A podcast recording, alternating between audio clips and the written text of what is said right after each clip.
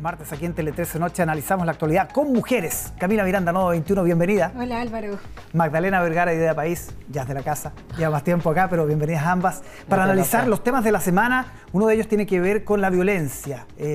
Barrio Mex, el domingo, lamentablemente hay una reportera, una periodista de un medio comunal que está en riesgo vital.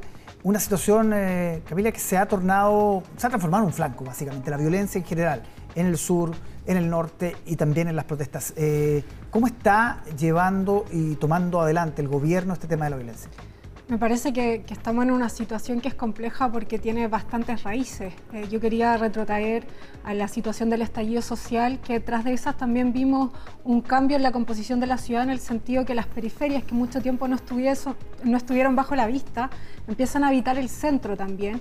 Y de esa forma, muchas dinámicas que ocurrían en las periferias, como es el control criminal de ciertos sectores donde hay violencia, lo vemos hoy día también en lugares céntricos como lo que pasa en May. Entonces, quería conectar con, esas raíces porque hoy día abordarlo va a implicar muchas dimensiones y en ese sentido hoy día me parece positivo que desde el Ministerio del Interior se tomen medidas claves respecto a la persecución de quienes cometieron estos delitos, pero también hay que abordar el problema que tenemos sobre la, la frente, ¿cierto? Este problema de ocupación de territorios, control de bandas, eh, que esto se vincula también con migración irregular, con el avance indiscriminado, ¿cierto?, inmobiliario en el sector de Estación Central.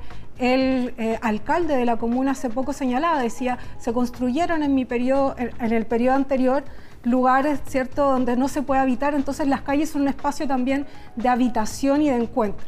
Entonces yo creo que hay que abordar todas las dimensiones con un abordaje integral que también tome la experiencia de otros países donde esto ha sido un problema. Magdalena, ¿cómo lo ha hecho el gobierno estos dos meses en este tema? Eh, yo creo que el, gobierno está aquí enfrentado a un dilema eh, propio, en el fondo, que hoy día la agenda que se le ha impuesto está por temáticas donde él se siente incómodo, que es la agenda del orden público, donde generalmente el sector tendió como a minimizarlo, creo yo, a, no darle la importancia que tenía. Y vemos que los temas que se están levantando, que son en la macrozona eh, sur, en el norte, lo que pasa en MEX, finalmente lo llevan a tener a la necesidad de, hablar de estas temáticas.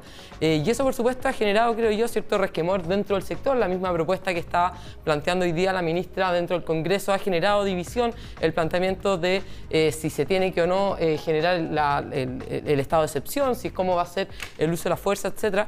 Y ahí yo creo que tienen un problema, un problema de fondo, que es que no creen o, se sienten incómodos con ese uso legítimo de la fuerza por parte del Estado.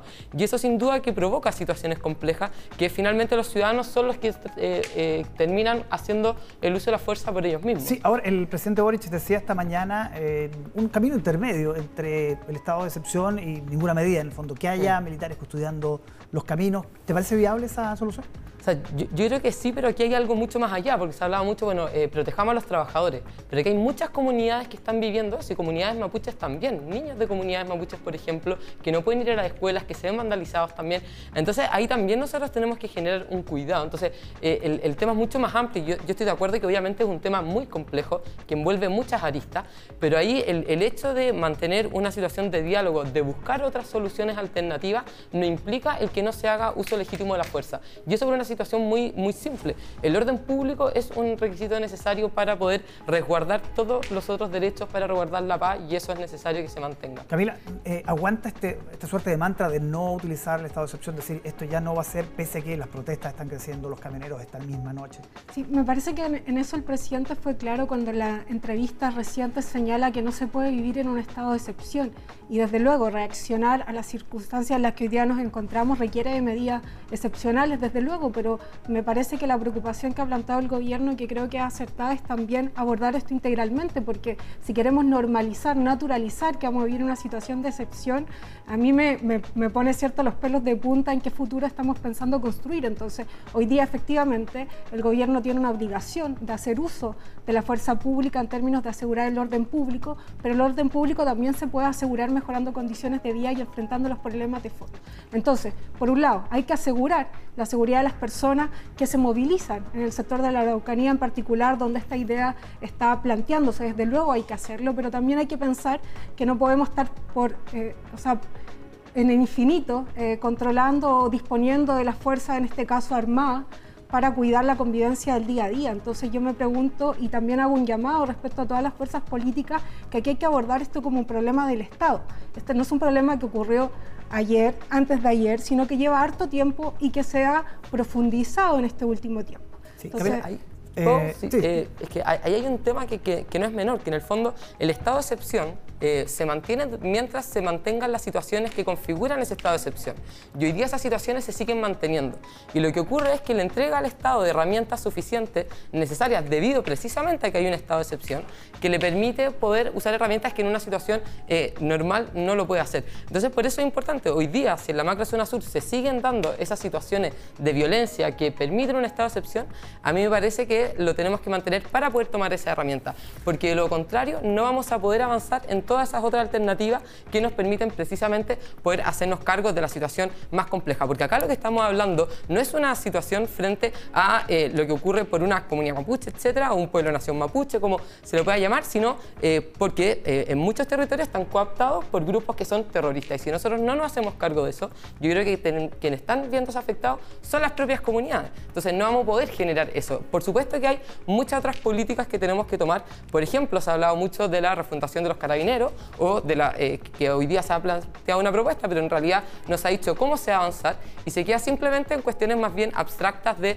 si es que va a ser militar, si es que va a ser civil, pero no tomamos acciones reales de cómo la vamos a eh, mejorar para que las prácticas mejoren, para que se profesionalice, para que sea, no sé, para que haya un mejor control de las policías. Entonces, yo creo que son ese el tipo de medidas que tenemos que tomar y no, en el fondo, eh, seguir en esta disyuntiva si es que vamos a estar o no en un estado de excepción. Sí, este tema da para mucho, pero quiero plantear, nos quedan dos minutos respecto a los coletazos de los nuevos eh, datos que hemos sabido de Karina Oliva, de sus rendiciones, eh, también eh, con algunos diputados que recibieron algunas donaciones que hoy día salieron a dar explicaciones.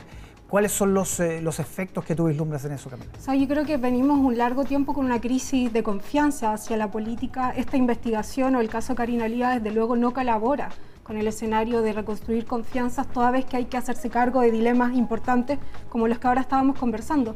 Y yo en ese sentido confío en que se está abriendo la discusión, la y los parlamentarios que fueron nombrados por esta investigación tomaron posición y señalaron que solamente recibieron donaciones con eh, materiales de campaña que en ese sentido no lo rindieron más que como donación, que es lo que corresponde según la ley. Y en este sentido la confesión de Karina Oliva le atañe más a Karina Oliva en el sentido de hacerse responsable de por qué rindió gastos que no corresponden porque la ley es clara en decir que solo se eh, financia o se reembolsan los gastos realizados personalmente por las candidaturas. Entonces me parece que no colabora con el escenario, desde luego, pero creo que el Frente Amplio y Pro Dignidad ha sido sumamente claro con una línea de transparencia, de ponerle freno a la corrupción, de tomar medidas claras y diferenciarse yo, creo, o sea, estoy de acuerdo, aquí efectivamente es lamentable y una vez más es un caso que nos demuestra que nosotros tenemos que avanzar en modernizar quizás la regulación que se hace de, eh, de, las campañas y financiamiento hacia las campañas, pero aquí también yo creo que hay un punto que, que,